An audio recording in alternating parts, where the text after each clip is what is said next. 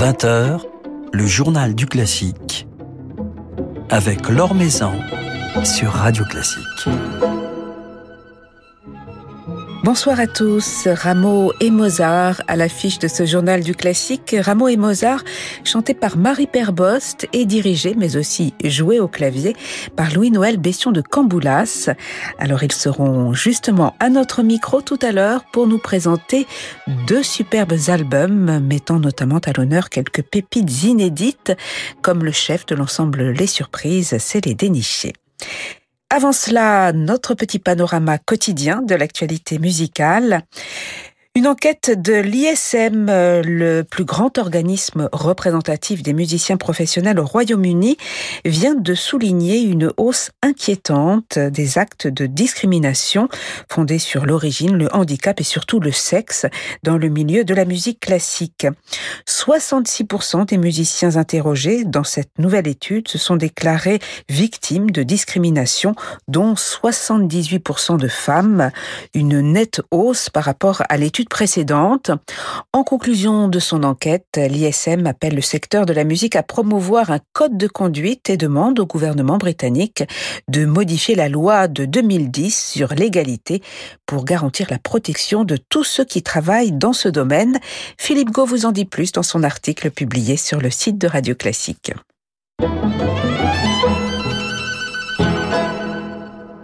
Semyon Bishkov vient d'être prolongé à la tête de la Philharmonie tchèque. Son contrat de directeur musical a ainsi été reconduit jusqu'en 2028 pour cinq années supplémentaires. Donc, l'orchestre philharmonique tchèque est devenu le centre de ma vie depuis que j'ai commencé à travailler avec lui. Je suis donc heureux qu'il en soit ainsi dans les années à venir, a confié le chef d'orchestre au moment où il venait justement de lancer la nouvelle saison de son orchestre. L'Institut de France lance une nouvelle série de conférences intitulée Composer un opéra au XXIe siècle, et cela dans l'auditorium du Palais des Beaux-Arts. C'est Laurent Petit-Girard qui inaugurera ce cycle ce lundi à 16h. Y participeront ensuite, d'ici le mois de février, rien moins que Thierry Esquèche, Philippe Hersan, Régis Campo, Michael Levinas, Bruno Mantovani, Kaya Sariao et Pascal Dussapin. Si vous souhaitez assister à l'une de ces conférences, il vous suffit de vous inscrire sur le site de l'Académie des beaux-arts. C'est Daniel Harding qui dirigera l'Orchestre de chambre de Paris mardi soir le 4 octobre à la Philharmonie de Paris dans le cadre du concert hommage à Lars Vogt, le directeur musical de l'orchestre qui nous a quittés malheureusement le 5 septembre dernier. Des amis musiciens de Lars Vogt participeront à cette soirée, le ténor Ian Bostridge, le pianiste Paul Lewis, le violoniste Christian Tetzlaff et le violoncelliste Alban Gerhardt. Et cela tandis que vient de paraître l'un des tout derniers enregistrements de Lars Vogt avec son orchestre de chambre de Paris, réalisé il y a tout juste un an, c'était en octobre de l'année dernière, à la Philharmonie de Paris et avec le clarinettiste Raphaël Sévère il s'était retrouvé pour jouer Mozart, le concerto pour clarinette.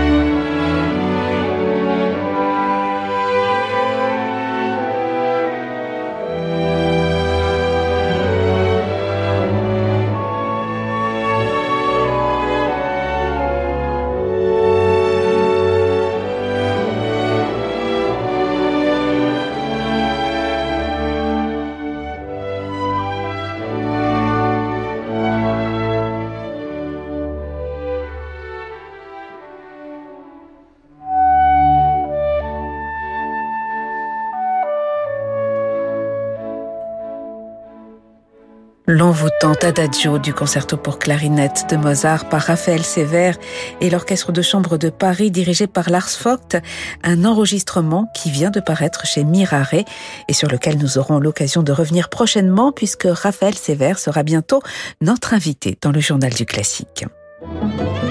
Le journal du classique sur Radio Classique.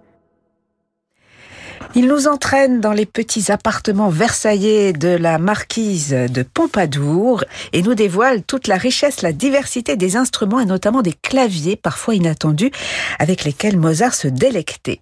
Louis-Noël Bestion de Comboulas est au cœur de l'actualité musicale avec pas moins de deux albums, deux merveilleux albums ainsi qu'un rendez-vous, premier rendez-vous le 5 octobre à la Philharmonie de Paris et cela avec ses musiciens et chanteurs de l'ensemble Les Surprises et en compagnie entre autres de la soprano Marie Perbost, qui est d'ailleurs de toutes les aventures discographiques et scéniques à venir. Louis-Noël Bession de Camboulas et Marie Perbost qui nous font le plaisir de passer un moment avec nous ce soir. Bonsoir. Bonsoir. Bonsoir. Alors, euh, vous ne vous quittez pas en ce moment. Deux disques, un concert ensemble à la Philharmonie de Paris le, 5 octobre. Comment est née votre belle amitié? Tout naturellement, je dirais. Ça, ça s'est fait justement autour du, du premier projet, c'est-à-dire le, le, disque Rameau. Puisque c'est votre premier projet commun. Exactement, oui. Et puis c'est assez génial parce que ces deux projets sont euh, très diversifiés. L'un c'est assez grandiloquent, c'est de l'opéra, et puis l'autre c'est de la musique de chambre la plus intime qui soit qu'on a fait juste tous les deux. Donc c'était assez sympa parce que on est passé d'un enregistrement où on était 50, où il faut aller très vite parce qu'on a trois jours pour enregistrer et que ça va tout va très vite, à un enregistrement où on est juste tous les deux et où on prend euh, du plaisir à à faire euh, la moindre note comme on l'entend. C'est vrai que j'ai découvert Louis Noël d'abord euh, en tant que chef d'orchestre. Euh, donc on était très très nombreux sur le projet Rameau et c'était assez spectaculaire. Effectivement, l'enregistrement d'orchestre c'est toujours un art en soi de la gestion du temps avant tout, parce que finalement on est très nombreux et qu'il faut absolument faire euh, tenir euh, toutes les subtilités, tous les détails qu'on a envie de, de, transmettre sur ce disque. Ça, c'était c'était assez spectaculaire. Et puis c'est vrai qu'après on a eu cet enregistrement euh, tout intime au musée de la musique et, et, on a pu ciseler ces petites pièces de Mozart rarissimes. Enfin, puis bon, le point commun entre ces deux enregistrements, c'est aussi la découverte de répertoires qui m'étaient parfaitement inconnus. Et Louis Noël est assez connaisseur de ces répertoires, donc c'était aussi une façon très très intéressante pour moi de les découvrir. C'est vrai que vous aimez, Louis Noël, mettre en avant des, répertoires euh, méconnus. Vous enregistrez beaucoup, vous enregistrez régulièrement et on ne va pas s'en plaindre, euh, bien au contraire. C'est important dans votre démarche puisque vous allez rechercher des œuvres un peu oubliées, méconnues, négligées. C'est important pour vous d'en laisser une trace, d'autant que certaines euh, de ces œuvres que vous avez enregistrées sont, sont des premières au disque. Oui, c'est vrai que avec l'ensemble des surprises, on en a fait déjà plusieurs, donc des, des premiers enregistrements discographiques sur certaines œuvres. Et en effet, c'est assez important, de, je trouve, de pouvoir les, les fixer comme ça sur ce support de disque, puisque c'est des œuvres très rares et finalement qui sont aussi euh, euh, difficiles à, à, tourner, je dirais.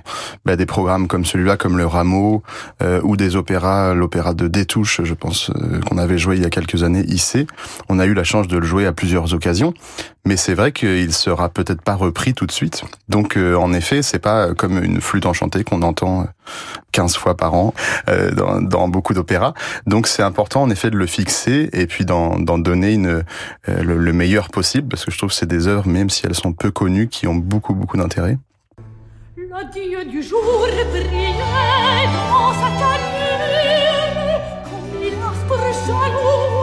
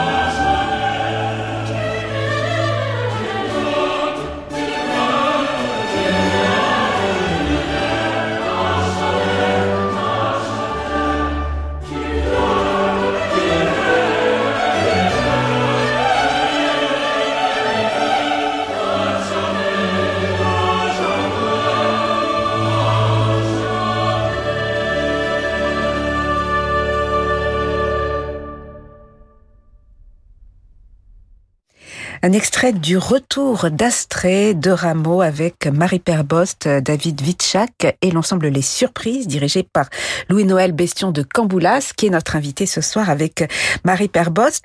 Le Retour d'Astrée, c'est, et je l'ai appris en lisant le livret, le prologue du ballet Les Surprises de l'amour auquel vous avez emprunté le, titre de, de, votre ensemble. De quoi s'agit-il? Qu'est-ce qu'un prologue peut-être? Ce serait bien de, le rappeler aux, aux, auditeurs. À quoi sert un prologue? Alors le prologue à l'époque c'était aussi alors c'était de toute façon pour introduire un opéra, donc la thématique est différente de l'opéra qui va suivre. Et souvent, en fait, c'était euh, une partie musicale très politique puisque c'était soit pour rendre hommage au souverain, soit pour euh, rendre hommage en fait à une victoire que venait d'acquérir le souverain. Donc c'est toujours un acte politique le prologue, et c'est aussi pour ça que souvent aujourd'hui quand on rejoue des opéras, on enlève le prologue et d'ailleurs, à l'époque, quand on reprenait des opéras, ça arrivait aussi qu'on réécrive un prologue, puisque évidemment, si on avait fait un prologue pour la telle victoire en 1712 et qu'on jouait un opéra 15 ans après, voilà, le prologue n'était plus d'actualité. Donc c'était de la musique politique. Et en même temps, euh, ça n'enlève rien à la grande qualité de la musique. Donc vous célébrez euh, la victoire, le, règne de Louis XV ici, Marie-Père Bost, notamment dans cette ère Absolument, absolument. Mais c'est vrai que sous les, des aspects un petit peu légers, on chante l'amour, on chante la volupté.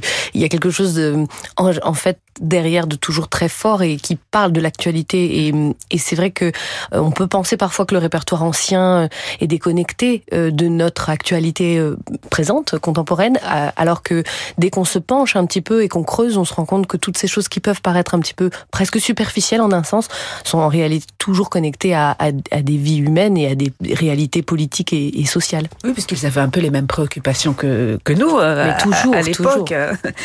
Alors cette œuvre fait partie de celles qui ont été jouées dans le théâtre de la Pompadour, dans ces petits appartements. Euh, euh, la marquise de Pompadour, qui était donc la favorite de, de Louis XV pendant une mhm. vingtaine d'années, et qui a régné euh, véritablement sur les arts à cette époque, Louis Noël. Oui, bah c'est vrai que comme Louis XV était finalement assez peu intéressé par les arts, c'était en fait deux femmes qui régnaient sur la musique, c'était la reine et la Pompadour.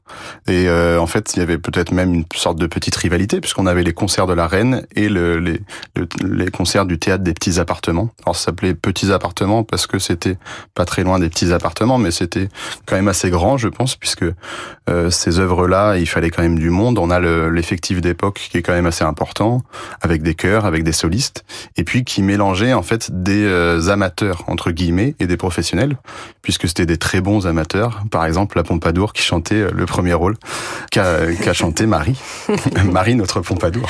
J'adore parce que c'est une femme très attachante, qui a vraiment soutenu les artistes, qui avait vraiment une vision euh, artistique. Et, c'est vrai que c'est quelqu'un qui est attachant quand on commence à creuser un peu.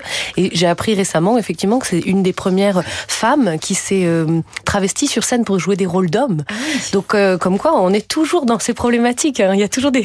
ces sujets reviennent, c'est lancinant.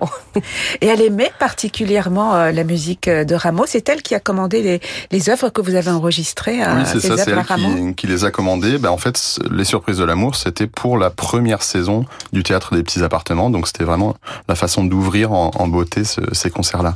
Et puis il y a une autre œuvre que vous avez enregistrée qui s'intitule Les Sybarites. De, de, de quoi s'agit-il les Sybarites Alors les Sybarites, c'est un, ce qu'on appelle un opéra en un acte, qui a été composé un peu plus tard, mais qui a aussi été intégré aux surprises de l'amour, parce que finalement, euh, l'opéra à l'époque c'était quelque chose de très mouvant.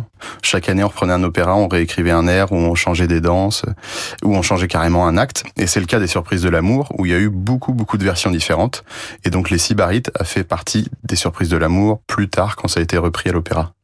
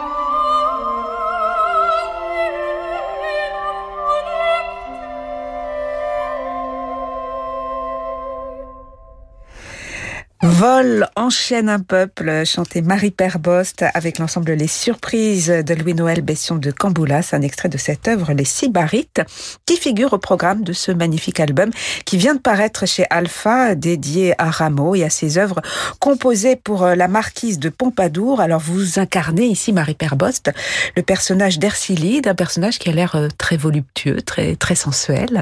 Oui, absolument. Elle est la représentante d'un peuple qui n'aime que l'amour et les plaisirs et c'est vrai qu'elle se fait attaquer par euh, les terribles crotognates. et elle parvient alors à les, à les convaincre de, de baisser les armes pour jouir. Et je trouve le message assez satisfaisant.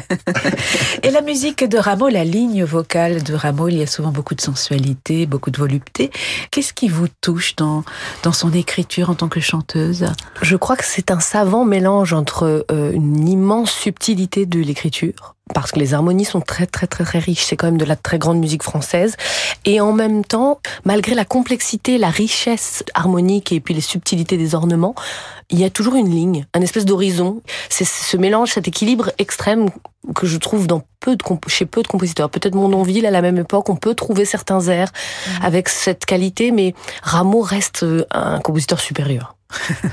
Alors, on se réjouit de vous entendre chanter Rameau, Marie-Père Boss au disque, mais aussi Mozart, puisque paraîtra dans quelques jours, le 21 octobre, un autre album enregistré avec Louis-Noël Besson de Camboulas et l'ensemble Les Surprises, où vous chantez quelques airs euh, assez simples, presque naïfs de Mozart, un, Mozart presque enfantin. Enfantin, c'est tout à fait tout à fait enfantin. Tout à fait. Alors, j'étais très touchée la toute première fois que j'ai découvert le programme que j'allais chanter, puisque, comme je l'avais dit à Louis-Noël, euh, quand je suis rentrée à la maîtrise de Radio France, il fallait chanter un petit air. Et ce petit air que j'avais appris pour auditionner à 8 ans, c'était Oiseau si tous les ans. Ah. Donc j'ai eu une joie immense de redécouvrir cette musique qui est la toute première chose que j'ai chantée de ma vie et qui a eu beaucoup de sens pour moi et, et de l'enregistrer et de le travailler de cette qualité. Pour moi, ça avait un vrai sens dans mon début de carrière. Voilà, et donc cet air, il s'inscrit dans ce magnifique programme tout à fait original que vous avez conçu, Louis-Noël Bession de Camboulas. Cela sortira le 21 octobre chez Mundi. C'est l'occasion de mettre en avant des œuvres inattendues, euh, un Mozart inattendu, c'est son titre, mhm.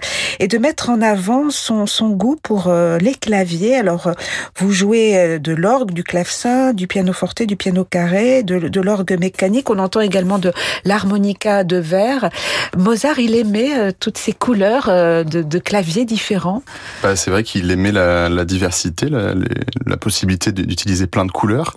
Et puis ça correspond aussi à une époque euh, où on, on aimait les inventions, euh, notamment je pense à cette harmonica de verre. Il y a eu d'autres instruments comme ça avec des lames de verre, notamment euh, alors un instrument que j'ai pas pu enregistrer malheureusement. Ça fait il y a toujours quelques petites frustrations, mais parce qu'il en existe que deux dans, dans le monde, dont un qui est à Paris mais qui est plus en état, qui est une sorte de petit piano avec des lames de verre, qui a été inventé plus par un inventeur qu'un qu'un musicien. Donc finalement c'était aussi une période où on réfléchissait sur euh, sur les armes et sur les astres, sur euh, sur les sciences. Euh, tout ça était en lien, et donc ça amène finalement une grande diversité d'instruments, en effet. Et ce sont des instruments sur lesquels vous jouez qui appartiennent au, musée de la musique à, Paris Voilà, en partie. Enfin, en tout cas, les instruments historiques sont euh, au musée de la musique. Et il y en a certains qui sont très intéressants. Je pense notamment à un piano organisé, qui est en fait un piano plus un orgue en dessous. Et ça, c'est quelque chose qu'on n'entend presque jamais, parce qu'il pareil, il en existe très peu dans le monde, et qui apparemment était à la mode, mais peut-être pendant 20 ans euh, à Paris à la fin du 19e, quelque chose comme ça. Et puis il y a l'orgue mécanique aussi. L'orgue mécanique, c'est comme un automate. Euh. C'est ça, c'est comme un automate. Alors là, c'est moi qui joue en vrai parce qu'on n'a pas retrouvé d'automate. Mais, euh, en tout Mozart cas, a écrit Mozart pour, a écrit pour, des orgues mécaniques et comme euh, Haydn aussi un petit peu, Beethoven plus tard. Euh, voilà, donc en effet, c'était des instruments assez intéressants. Alors on évoquait ce Mozart lié à l'enfant, cette naïveté, cette simplicité. On entend également à travers euh, ce programme de la tristesse, euh, comme de l'humour. Il y a tout Mozart, toute l'âme mozartienne réunie dans, dans ces, toutes ces pièces, puisqu'il y a un, grand nombre de, de, de, petites pièces très brèves. Bah, c'est vrai que c'était vraiment, euh, tant mieux si ça marche, parce que c'était vraiment mon idée, c'était de, euh, de fouiller Mozart, mais avec des œuvres peu connues, et puis en fait souvent avec des effectifs plutôt euh, restreints. Son art, je dirais, sa science de l'écriture se, se distingue aussi dans, dans la toute petite forme, et c'est vrai que justement, dans la, dans la, même dans la moindre pièce, d'une mesure à l'autre, on va rigoler, et après on va pleurer, enfin, il est, il est quand même très très fort pour passer d'une chose à une autre en très peu de temps. Mais on se délecte à l'écoute de ces deux CD, un programme que vous donnerez donc en concert euh, le 5 octobre, donc euh, mercredi prochain, à l'auditorium euh, de la Philharmonie de Paris, donc dans un lieu assez intime, et, et vous chanterez de nouveau Oiseaux si tous les ans, Marie Absolument, avec grande joie. On pourra vous entendre également, Louis Noël, avec vos musiciens des surprises, le 6 novembre au Théâtre des Champs-Élysées, dans le cadre des concerts du dimanche matin de Janine Rose. Un programme qui sera dédié à, Bach. Tout à fait. Autour de concertos, de sonates en trio euh, et de, de chorales transcrits, donc euh, cordes et clavier. Quant à vous, Marie-Père Bost, un début de saison euh, bien dense, bien riche. Alors, parmi les rendez-vous à venir, il y aura le 18 octobre euh, cet Orfeo de Monteverdi à Versailles que vous chanterez avec les épopées de Stéphane Fuget et puis euh, vos débuts dans Musette, dans La Bohème de Puccini que vous chanterez à Toulouse dès le 26 novembre. Toulouse où vous allez laisser de, de grands souvenirs, notamment la saison dernière dans, dans la folie de Platé de Rabot, une folie euh, aux allures de, de, punk avec une guitare électrique. C'était ma première fois de guitare électrique sur une scène d'opéra. C'était très intéressant. Vous avez fait beaucoup d'effets. Hein. ça m'a fait beaucoup d'effets à moi aussi. Et au public. Alors comment sera-t-elle cette musette Un peu plus sobre, un peu plus. Alors je sais pas si musette est jamais sobre parce que effectivement c'est un personnage qui est plein de joie et de vie, mais c'est une très très belle production. J'ai eu la chance de, de, recevoir euh, des extraits vidéo euh, car elle a été créée à Glasgow et je, je me réjouis vraiment parce que je pense que ça va être une alchimie qui va vraiment prendre j'ai hâte. Et eh ben nous aussi, on a hâte de vous découvrir. Donc rendez-vous à partir du 26 novembre à Toulouse, dans Musette, dans cette production de la Bohème de Puccini, qui sera, me semble-t-il, captée par les micros de, de Radio Classique. Donc nos auditeurs pourront en profiter également un peu plus tard. D'ici là, rendez-vous mercredi prochain, le 5 octobre, et puis au disque avec ces deux merveilleux albums. Rameau chez la Pompadour, cela vient de paraître chez Alpha, et un Mozart inattendu. Il faudra attendre un petit peu jusqu'au 21 octobre, mais cela alors, vaut la chandelle. Ce sera chez Harmonia Mundi. Merci beaucoup, Marie-Père Bost et Louis Noël, Pestion de Camboulas. On va se quitter avec quelques extraits de ce Mozart inattendu. Merci.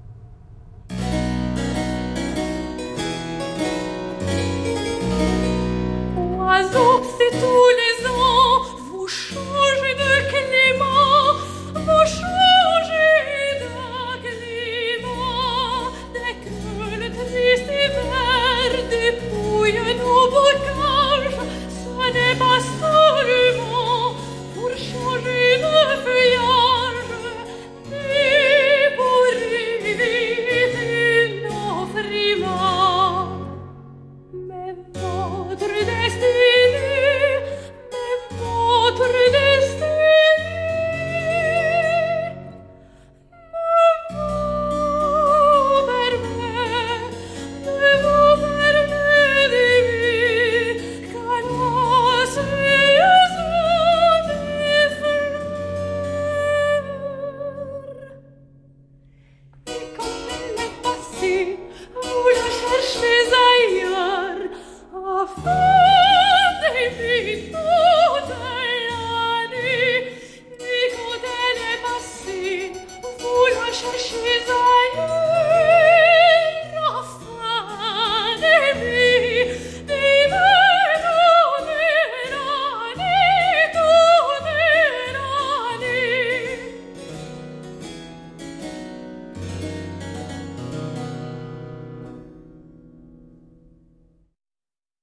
La délicieuse mélodie Oiseau si tous les ans de Mozart chantée par Marie Perbost avec Louis-Noël Bestion de Camboulas au clavecin qui juste avant jouait sur un piano carré organisé, moitié piano, moitié orgue donc, une petite marche funèbre, deux extraits de cet album Mozart inattendu qui sortira le 21 octobre chez Harmonia Mundi, tandis que vous pouvez retrouver Marie Perbost, Louis-Noël Bestion de Camboulas et les surprises, interprète de Rameau dans un un autre superbe album sorti ces jours-ci chez Alpha. Voilà, c'est la fin de ce journal du classique. Merci à Charlotte Toro-Lassalle pour sa réalisation. Lundi, c'est le compositeur Thierry Esquèche qui sera à notre micro. D'ici là, j'aurai le plaisir de passer les débuts de matinée du week-end en votre compagnie. Mais tout de suite, je vous laisse comme tous les soirs avec Francis Drezel. Très belle soirée à l'écoute de Radio Classique.